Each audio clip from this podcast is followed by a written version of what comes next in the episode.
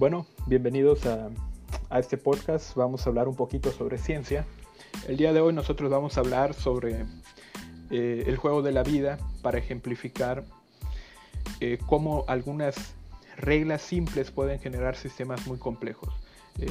Este ejemplo pues está tomado porque hace unos días el, matemático que creó este juego, que es John Horton Conway, falleció, falleció el, el 11 de abril del 2020 y, y pues en este momento que claramente tenemos que ver este tema de cómo, cómo leyes simples llevan, llevan a la generación de sistemas complejos, eh, considero que, que podemos utilizar sus aportaciones en, en, la teoría de juegos para poder ejemplificar este, este tema y sobre todo para para honrar el conocimiento que diferentes personas han dejado para que cada vez nosotros podamos entender mejor el mundo. Entonces, pues vamos a empezar.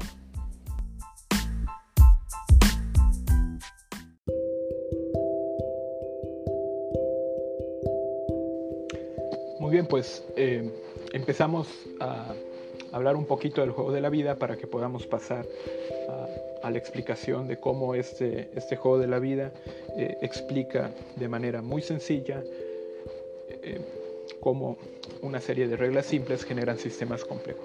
Tenemos que saber un poquito de historia. Eh, en 1970, en octubre para ser un poquito más exactos, en la revista Scientific America, en la columna de, de Martin Garner, que se llamaba Juegos Matemáticos, pues aparece este que es el juego de la vida. Eh, es un juego, el juego de la vida pues es una serie de, reglas. Es un juego que se dice, eh, que se llama juego de cero jugadores, eh, que quiere decir que es un juego en el cual tú, tú das una serie de condiciones iniciales y conforme van pasando los turnos, esas condiciones iniciales son las que dan dan lugar a una serie de eventos que se desencadenan en un juego que puede ser finito o infinito. Eh, fuera de dar esas condiciones iniciales, eh, en el juego no hay ningún jugador, es decir, el juego se controla a través de las reglas del mismo juego, ¿sí? Sobre, y, y, estas reglas de, de, este juego son las que dictan qué es lo que va a pasar en los siguientes turnos.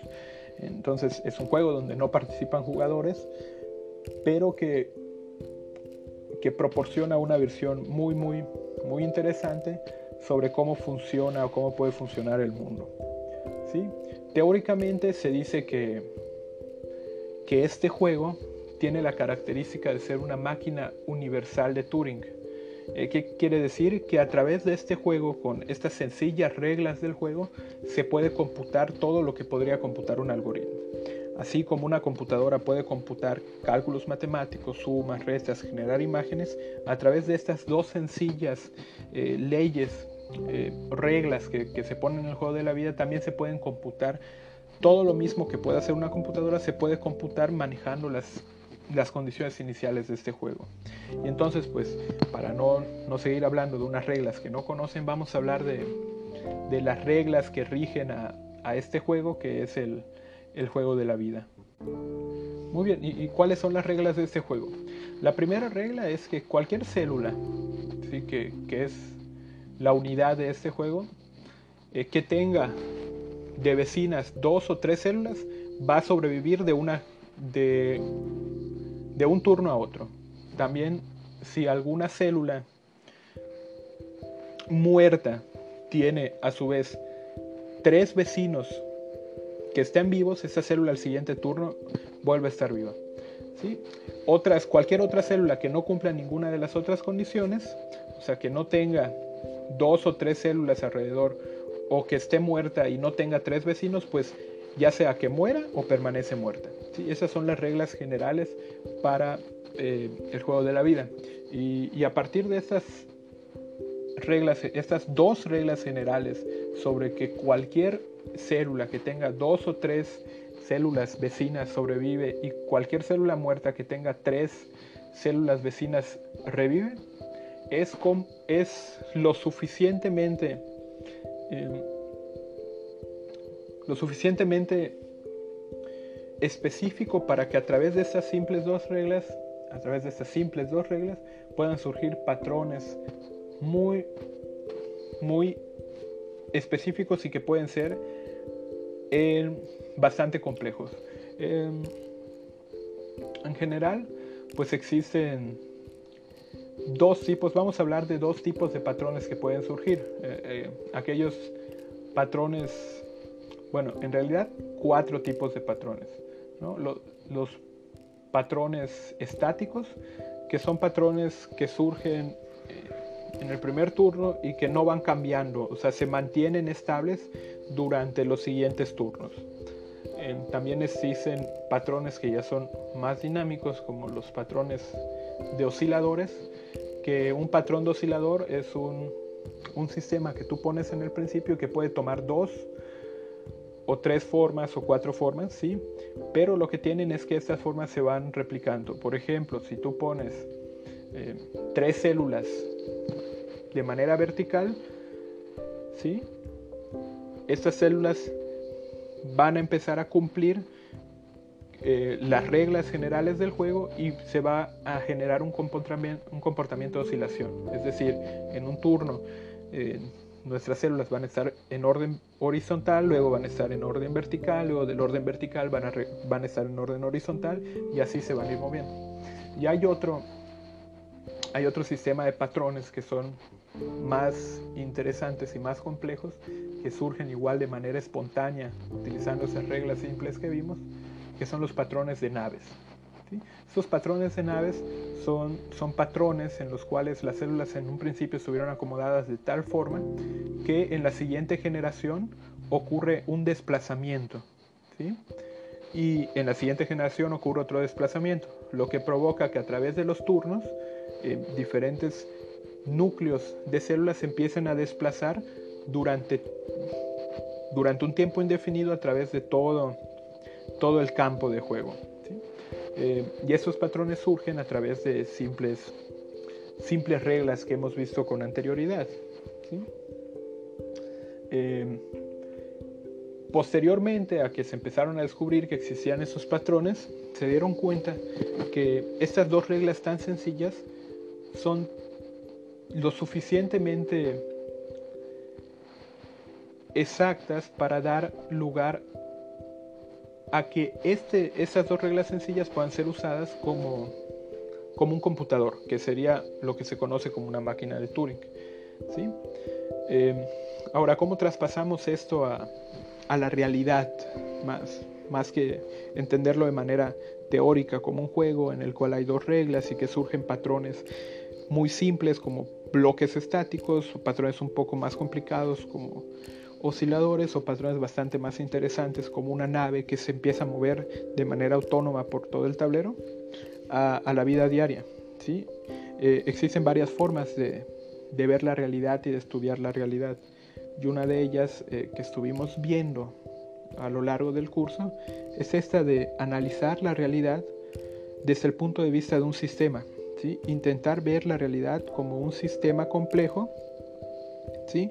Como una red compleja de nodos donde cada nodo es un actor en esa realidad, ¿sí? Y que, y que todos esos actores pueden o no estar conectados entre sí de diferentes maneras, ¿sí? Entonces empezar a ver ahora toda nuestra realidad como una red que obedece una, una serie de reglas que en un principio fueron sencillas y conforme fue pasando el tiempo la red se fue haciendo más grande, las, las reglas con las que se juega en esta red se fueron haciendo cada vez más complejas. ¿sí? A través de sistemas que en un principio eran sistemas, pequeñas redes nómadas de algunas cuantas personas que se movían por el mundo buscando comida, a sistemas más grandes de civilizaciones que se lograron establecer en, un lugar cerca de agua donde lograron desarrollar eh, la agricultura a sistemas más complejos donde empezaban a aparecer de manera espontánea eh, religiones que generaban un sistema de, control ético y moral en la, en la, sociedad y posteriormente igual de manera espontánea empezaron a surgir eh, sistemas normativos de leyes que controlaban el comportamiento social, sistemas económicos de intercambios, eh, cómo manejar los recursos, ¿sí? Eh, ese es un gran ejemplo, eh, ese juego de la vida es un gran ejemplo de un, de un concepto que habíamos visto al principio sobre la, la teoría de redes, que era que las redes complejas, en las redes complejas ocurrió un fenómeno que era el surgimiento de un orden espontáneo. Ese surgimiento de un orden espontáneo se puede explicar muy bien que a partir de, unas, una serie de reglas que hay en el sistema, ¿sí? el sistema se empieza a reacomodar, se empieza a rearreglar de tal manera que, surge un orden. ¿sí? Por ejemplo, de, de tener un sistema nómada ¿sí? a través de unas reglas que surgieron a porque descubrimos que podíamos cultivar plantas, pues empezaron a surgir diferentes condiciones. La primera pues es que dejamos de ser nómadas, dejamos de ser cazadores, recolectores, ¿sí? y empezamos a ser eh, pueblos que, que, se dedicaban a la agricultura, que empezaron a, domesticar animales, que se dedicaron a la ganadería. Entonces, eso, ese sistema más bien este tema que trata de que a través de, una serie de reglas muy simples surge, surgen relaciones muy complejas, no termina de ser nada más que una característica de cualquier red, que es que en las redes surgen de manera espontánea órdenes. Un, un individuo que puede ser de manera individual tonto, si en una sociedad puede ser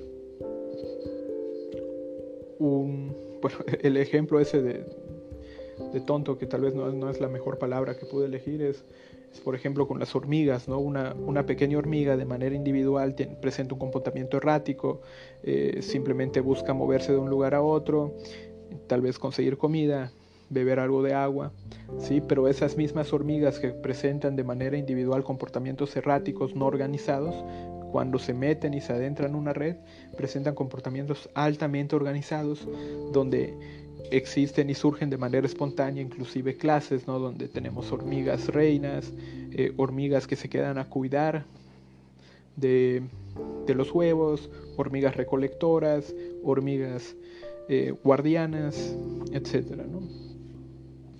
Entonces, eh, bueno, ya que tenemos el concepto general de, de esto, de que a través de, reglas sencillas pueden surgir órdenes bastante complejos, les dejo este podcast. Seguramente ya deben estar extrañando mucho mi voz para que lo escuchen y lo discutamos ya sea en el grupo o en el, en el classroom.